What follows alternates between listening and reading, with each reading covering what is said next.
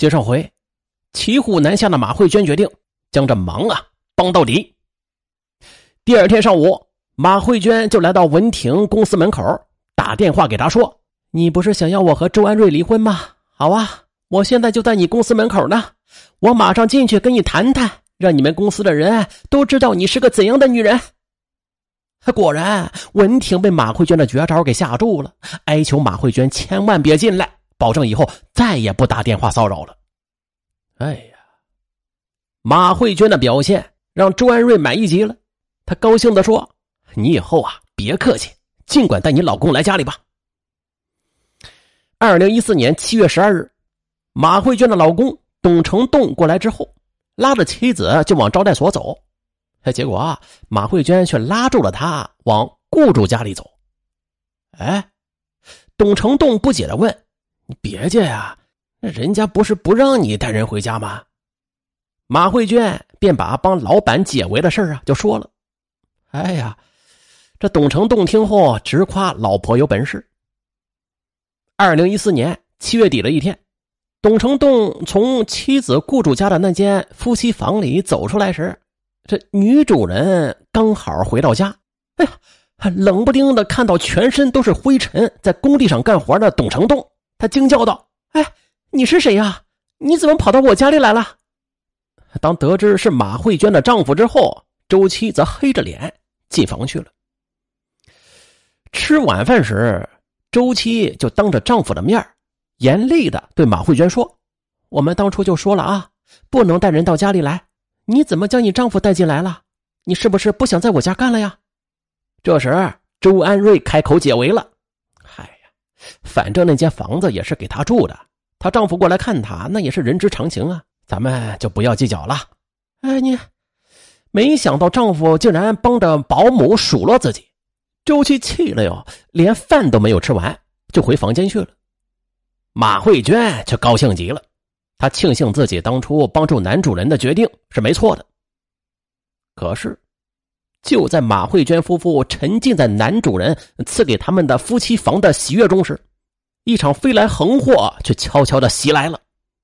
原来，文婷在挑拨周期离婚没有成功之后，他就决定走迂回路线，争取让周安瑞补偿他一笔青春损失费。他就找到周安瑞，哭着道歉：“那件事情是我做错了，反正我已经是你的人了。”只要你真心对我好，那别的我也不计较了。我不能失去你。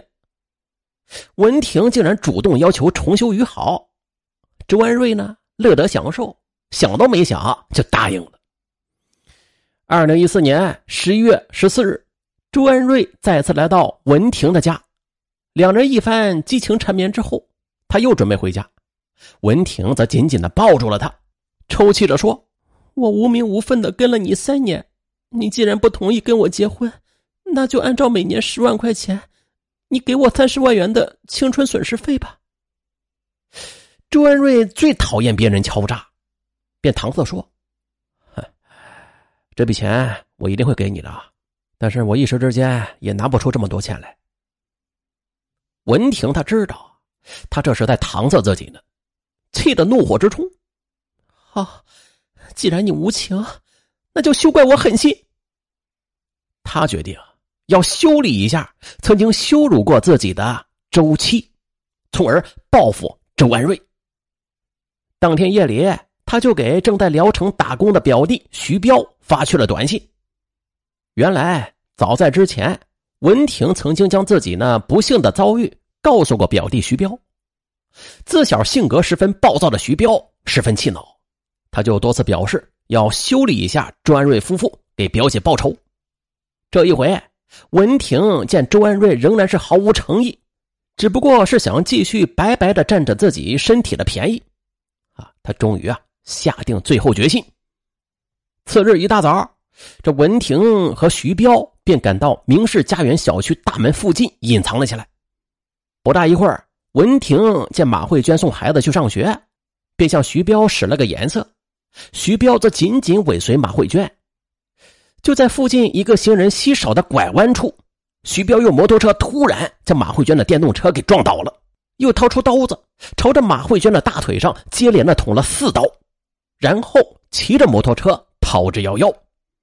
这四刀下去，马慧娟的大腿动脉被捅破了，血流如注。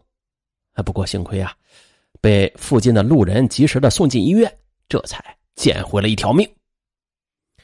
民警很快赶到案发现场，经过调查，民警认定这是一桩故意报复伤害案。可调查的结果是，被害人来聊城还不到两年呢，从未与人有过任何过节呀。这民警在向周安瑞夫妇了解有关情况时，周安瑞则显得有些吞吞吐吐。民警诧异，便单独啊询问周安瑞，最终将目标锁定在了文婷身上，并且很快将他给抓获了。徐彪呢，则闻风而逃。公安机关随即便对其发出了通缉令。文婷对自己的犯罪事实也是供认不讳。二零一四年十一月十七日，警方对文婷刑事拘留。好了，所幸啊，没有造成更大的悲剧。啊，男主人周安瑞游戏感情，是连累保姆马慧娟的主要原因。但是马慧娟她作为职业保姆。却不恪守职业道德，为了贪图男主人的小恩小惠，不惜助纣为虐吧？啊，替着偷情男主人欺骗恐吓情人，这也是导致悲剧发生的直接原因。啊，这悲剧发生之后，了解真相的丈夫董成栋也十分伤心，他后悔自己为了贪恋妻子的男雇主提供的夫妻房，没有及时阻止妻子去做男雇主的挡箭牌。结果害得妻子险些送命，而男雇主周安瑞，他的一招自以为是的妙棋，却害惨了两个女人。应该说是三个。好了，本期情感答案就到这儿。嗯，以后呢，本专辑就是一个星期一更，但是每一更啊，就是一个完整的答案。这一更呢，就是上下集一起更完。好，咱们下个星期再见。